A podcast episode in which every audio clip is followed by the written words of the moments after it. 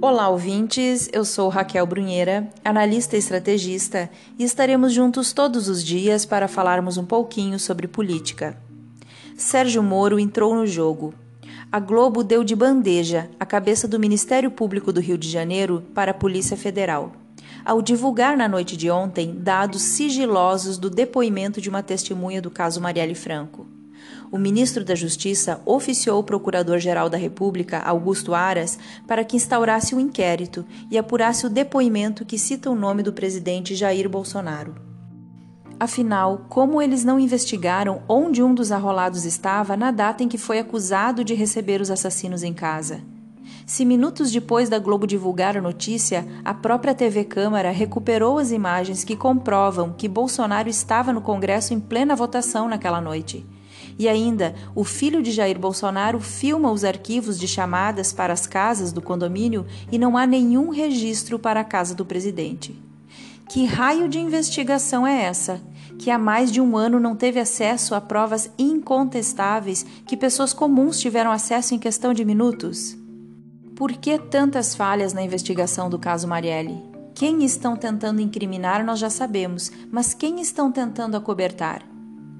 Como o Ministério Público pode construir uma investigação com a fala de uma pessoa sem investigar se ela fala a verdade? Não seria esse o primeiro passo para iniciar uma investigação? Entendem agora por que Bolsonaro e os filhos não são tão contra a lei do abuso de autoridade? Quem irá investigar e punir as maldades do Ministério Público do Rio?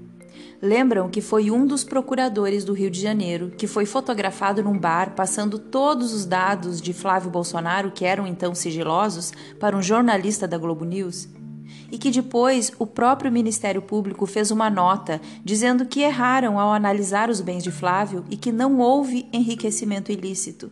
Eles consideraram bens adquiridos até mesmo os bens que estavam financiados por anos eles primeiro soltam a mentira, como se fosse uma verdade absoluta.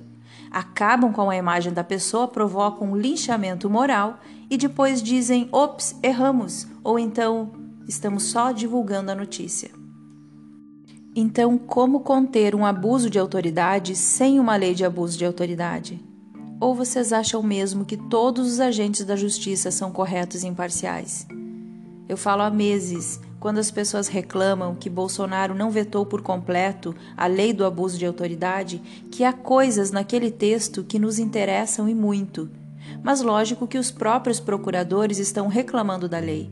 Afinal, ela retira de todos eles, dos bons e dos maus, os superpoderes de acusar uma pessoa e arrolar ela num crime por motivos pessoais ou políticos. Ninguém deve ter tanto poder assim. Eu sou Raquel Brunheira e até a próxima!